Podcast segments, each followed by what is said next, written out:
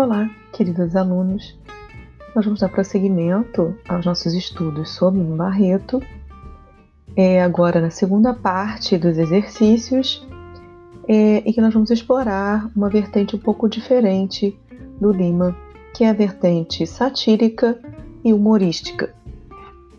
Na primeira etapa das crônicas, nós temos crônicas de cunho mais sério, que vão revelar né, um Lima preocupado com questões sociais sérias como assassinato, feminicídio. Nessa etapa, nós vamos trabalhar com esse lado satírico e humorístico do Lima, inclusive já começa da própria publicação, que essa crônica foi publicada na revista Careta, em 20 de março de 1920. Essa revista era uma revista que publicava né, é, piadas, charges, charges políticas, caricaturas de políticos. Então, era essa a vertente uh, da publicação, é, e é nesse espaço, nessa revista, que o Lima Barreto vai publicar essa crônica específica, é, cujo ponto central da crônica é exatamente a diferença entre lugares da cidade do Rio de Janeiro. Né? E ele, como um morador do subúrbio, ele vai principalmente assinalar um certo abandono desses locais pela municipalidade. Então, o Antônio da Conceição, que é o personagem principal dessa crônica, residente na Boca do Mato, no Meyer, que tinha acabado de morrer. E, logicamente, ele vai explorar essa vertente ficcional, embora a, a crítica seja real, né? O Antônio da Conceição morre e ele é carregado num cortejo fúnebre pela rua, né, próxima à residência dele. E ali há tantos buracos na rua que esse cortejo vai sacolejando de tal maneira que ele fica todo machucado mesmo depois de morto. E quando ele chega no céu, ele encontra São Pedro que diz para ele: Ora, me disseram que você era um homem sério, como você chega aqui todo machucado? Né? Você brigou depois de morto, então você vai passar uma temporada lá no inferno, né, para aprender. E isso vai deixar o Antônio da Conceição muito triste, muito chateado, e a partir disso ele vai escrever uma carta para o prefeito do Distrito Federal. Né? Ilustríssimo e excelentíssimo senhor doutor prefeito do Distrito Federal, sou um pobre homem que em vida nunca deu trabalho às autoridades públicas, nem elas fez reclamação alguma nunca, nunca exerci ou pretendia exercer isso que se chama os direitos sagrados de cidadão. Então, é, porque ele está se dirigindo ao prefeito do Distrito Federal, a gente sabe que nesse período, 1920, o Rio de Janeiro é a capital federal, então, logicamente, ele está se dirigindo ao prefeito do Rio de Janeiro. E é, ele vai se colocar aqui como um cidadão de bem, é, que não se envolve em nenhuma revolta, que não tem um posicionamento político, que segue a religião oficial, então ele tinha tudo para ter uma morte tranquila e infelizmente isso não vem acontecendo.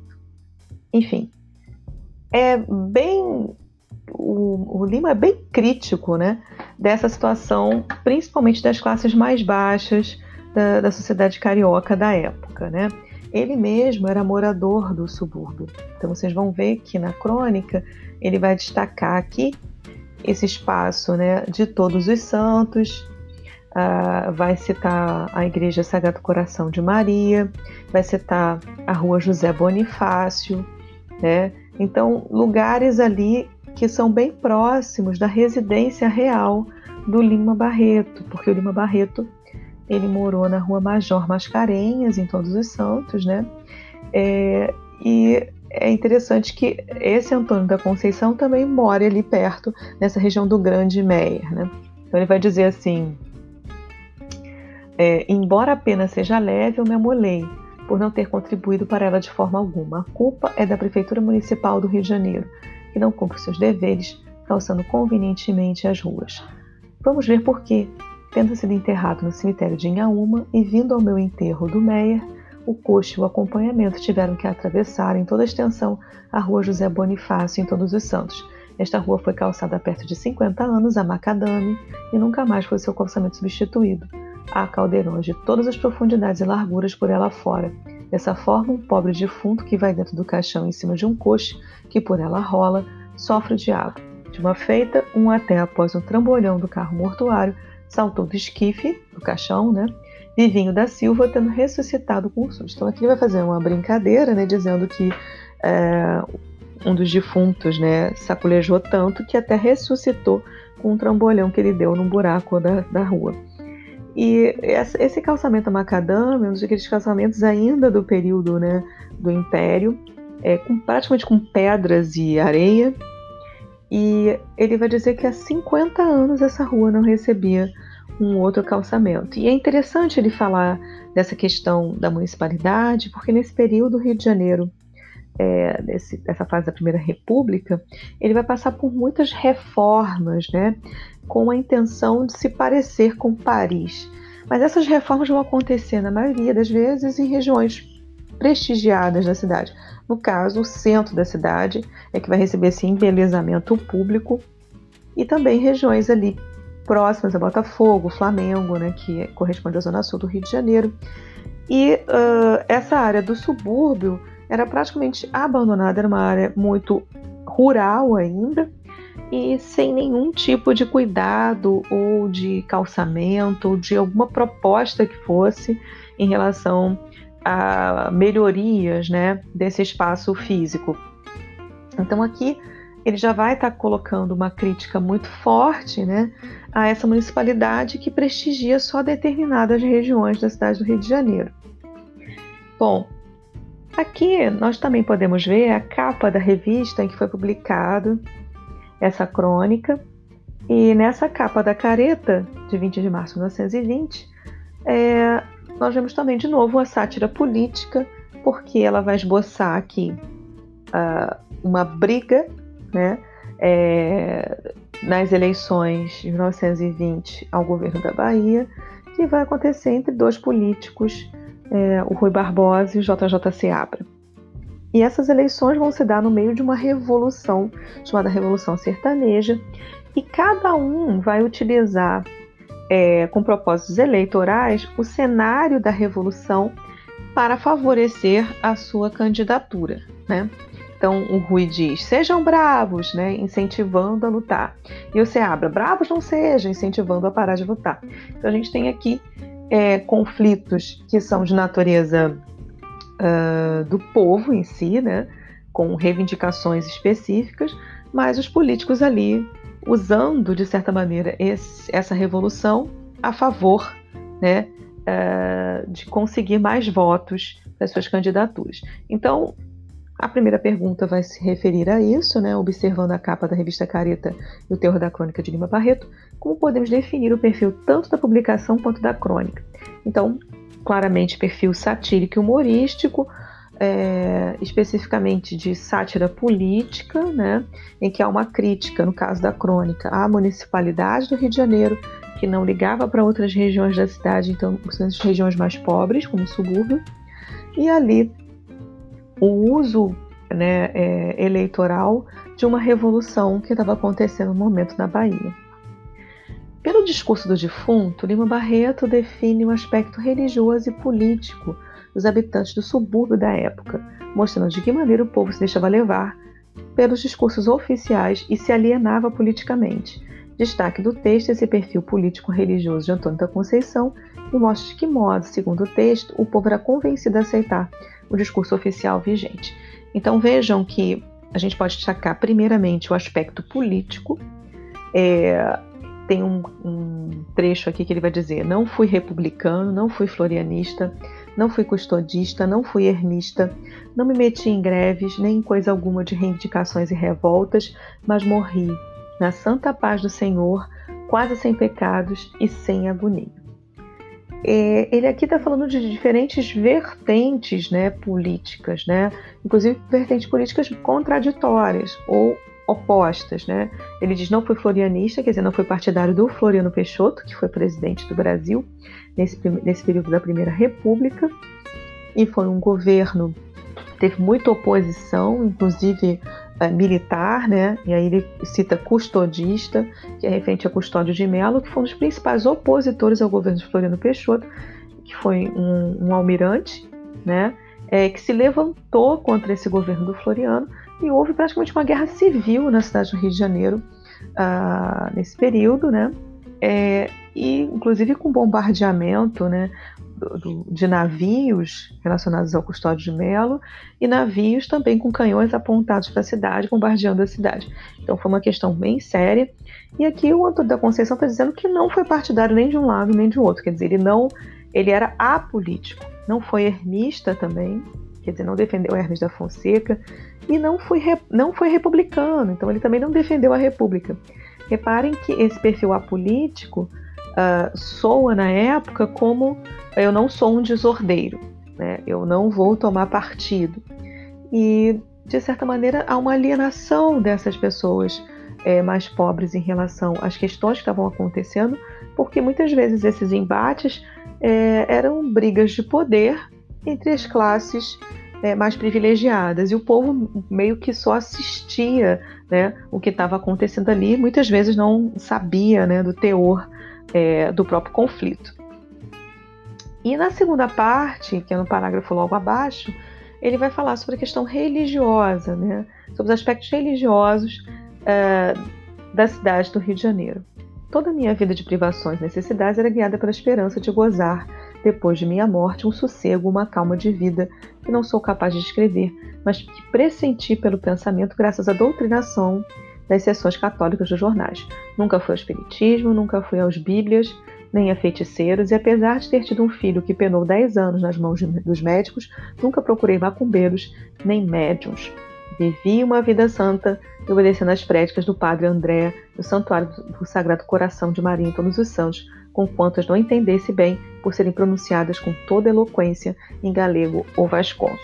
Então, vamos perceber aqui qual é o cenário dessa cidade. Então, primeiramente, a religião católica era a religião oficial, né?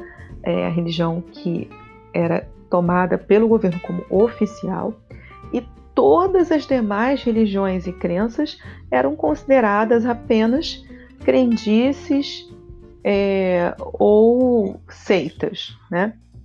Vocês vão ver, inclusive, ele vai usar termos pejorativos tanto para os protestantes, ele vai dizer nunca fui aos Bíblias, quanto para as religiões afro-brasileiras, né? Como nunca procurei macumbeiros. E é interessante a gente pensar que uh, a cidade né? As pessoas que habitavam essa cidade, elas tinham uh, várias crenças, né? Então, só que muitas dessas crenças eram criminalizadas, né? Eram uh, diminuídas diante da religião oficial. É, muitas pessoas eram presas, é, colocava essas pessoas como feiticeiras, né? É, é havia toda uma perseguição, né? inclusive, principalmente as religiões afro-brasileiras, e era uma, uh, uma coerção né, ao povo para que eles só seguissem a uma determinada crença. Então a gente percebe que não havia um apoio à diversidade ou à liberdade de crença nesse Rio de Janeiro, e uh, o Antônio da Conceição, como aquele cidadão considerado né, ordeiro, ele tem que seguir então apenas a religião oficial. E de certa maneira, nessa época também, é, os padres eram de outros lugares, ele vai falar aqui galego ou vasconso, e muitas vezes o povo mesmo não entendia o que eles estavam pronunciando ali e não entendiam muito bem o que estava sendo é, falado ao público, né? Então havia um distanciamento de certa maneira das pessoas mais simples, das pessoas mais pobres, inclusive para entender esse contexto religioso oficial. E é em cima disso que o Lima Barreto faz uma crítica muito forte, né? defendendo de certa maneira a liberdade religiosa a partir desse, dessa crítica que ele está fazendo aqui. Então a gente percebe isso, né, essa preocupação é, do, do, Antônio da Conceição de não ser considerado desordeiro, de não participar de política, de sempre seguir ali apenas aquele discurso, embora ele não entenda muito. Então, é essa crítica também que o Lima Barreto vai fazer. E no, na questão 3, o problema-chave da crônica revela o abandono da municipalidade em relação a determinados lugares da cidade. descreva o problema-chave e problematiza a questão a partir dos dados presentes na crônica.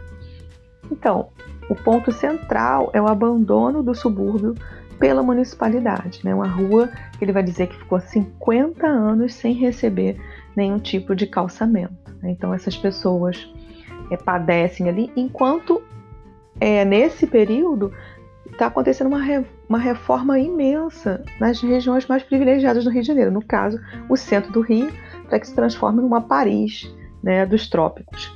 Então, há todo um gasto imenso, né, é, um investimento nessas regiões privilegiadas e o completo abandono das outras regiões. A Primeira República sustentou-se pelo lema positivista ordem e progresso, presente na bandeira do país, abafando toda e qualquer desordem de índole revolucionária. Podemos observar como o discurso do defunto, ironicamente, é pautado no lema republicano. Como isso se evidencia na crônica, a gente percebe que ele faz questão de dizer que ele seguiu tudo aquilo direitinho, não me meti em greves, nem coisa alguma de reivindicações e revoltas, mas morri na santa paz do Senhor quase sem pecado, sem agonia. Então ele, ele procura sublinhar né, que ele não era um desordeiro, que ele primava pelo progresso. Você vai ver que nasci, vivi e morri modestamente, julgando sempre que o meu único dever era ser lustrador de móveis e admitir que os outros estivessem para ilustrar e eu não. Então, esse homem que exerce um trabalho como ilustrador, ele mesmo não pode ter móveis, né? Então, ele mesmo não tem uma condição de vida é, é, é que, a, que possa atender as questões essenciais né, do ser humano, mas mesmo assim ele não se revolta, ele continua sendo uma pessoa pacífica, ele continua aceitando os discursos oficiais, continua aceitando tudo. Né? Então, é, de certa maneira, esse perfil pacífico que não vai resolver, inclusive quando ele estiver morto e passar por um julgamento pós-mortem.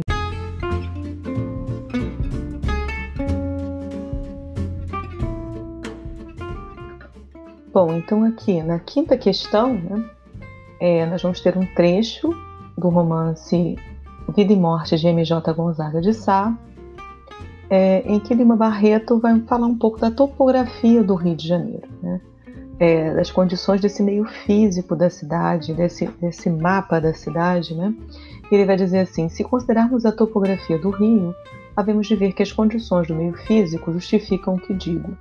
As montanhas e as colinas afastam e separam as partes componentes da cidade. É verdade que, mesmo com os nossos atuais meios rápidos de locomoção pública, ainda é difícil e demorado ir-se do Meyer a Copacabana. Gastam-se quase duas horas. Mesmo do Rio Comprido a Laranjeiras, lugares tão próximos na planta, o dispêndio não será muito menor. São Cristóvão, São Cristóvão é quase nos antípodas de Botafogo, minha saúde é tão boa, prainha, graças àquele delgado cordão de colinas graníticas, Providência, Pinto Neco, ficam muito distantes do campo de Santana, está na vertente oposta. Mas com o aperfeiçoamento da aviação, a abertura de túneis, etc., todos os inconvenientes ficarão sanados. E aqui ele vai falar não apenas de um distanciamento de determinadas regiões que ficavam muito próximas, mas na vertente é, contrária de uma, um determinado em uma determinada colina de um morro, né? É, e que só a abertura do túnel poderia aproximar essas regiões.